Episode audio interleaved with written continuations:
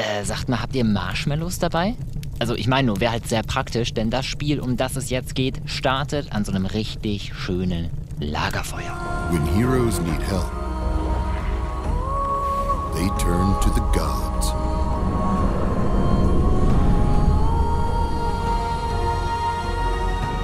When gods need help, they turn to you.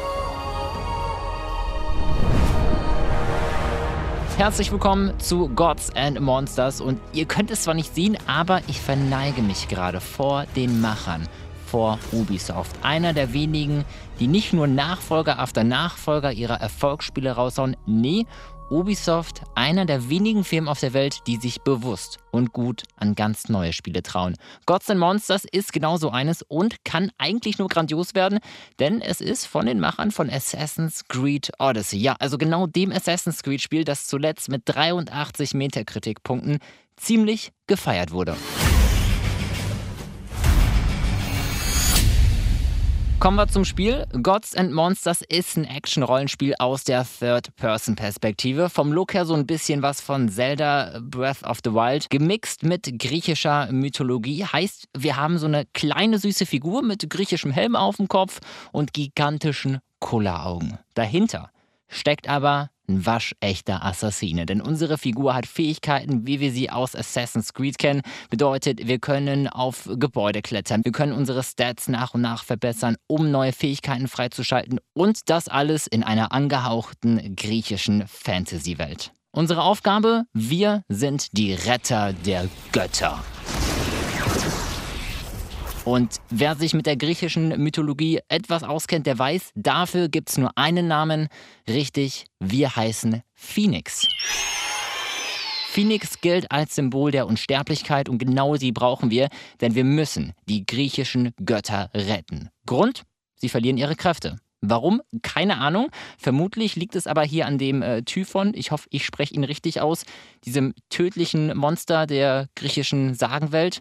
Und wer, wenn nicht wir als Unsterblicher, könnten sonst diesen Typhon besiegen? Gut, okay, ich muss zugeben, auch wenn unser Name Phoenix ist, so rein optisch sehen wir dann doch aber eher aus wie ein Frühstück für genau dieses Monster. Denn im Trailer, da sehen wir es ganz gut, da stehen wir als kleine, mickrige, süß aussehende Figur mit diesen Glubschaugen plötzlich vor so einem gigantischen Raben bzw. Drachen, der bösartig mit tiefen roten Augen und seinen mega scharfen Krallen vom Himmel auf uns herabblickt. Versteht mich nicht falsch, aber so, also jetzt hier so rein optisch würde ich sagen, 1 zu einer Milliarde, dass dieses Monster den Kampf gewinnt. Also da können wir als Phönix noch so oft auferstehen, wie wir wollen. Wer jetzt nicht so into griechischer Mythologie ist, mal kurz anders erklärt, es fühlt sich halt an, als müssten wir als Rot-Weiß Oberhausen den äh, FC Bayern München besiegen. Klingt nicht nur unmöglich, ist es auch. Aber bis es zu dem Kampf kommt, hat die gigantische Welt sicher noch einiges zu bieten, damit wir nahezu unbesiegbar werden. Denn äh, jetzt mal ehrlich, wie sollen wir sonst etwas Göttliches besiegen. Auch wenn es noch kaum Infos zu Gods and Monsters gibt, eins weiß ich, diese riesige Welt soll vollgepackt mit sogenannten Unterwelten sein. Also vermutlich so eine Art Dungeons, durch die wir uns kämpfen und leveln.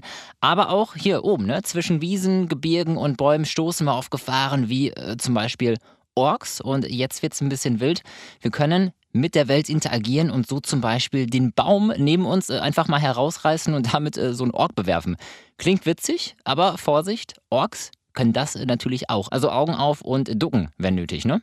Hut ab, das Spiel kann echt was werden, wenn sich jemand damit auskennt, diese Geschichten, diese griechischen Göttergeschichten grandios in ein Spiel zu verpacken, dann Ubisoft. Freut euch auf Kämpfe gegen sagenhaften Kreaturen wie Harpien oder Zyklopen und äh, Ausrüstungen wie zum Beispiel die Hermes-Stiefel zum äh, schneller Laufen.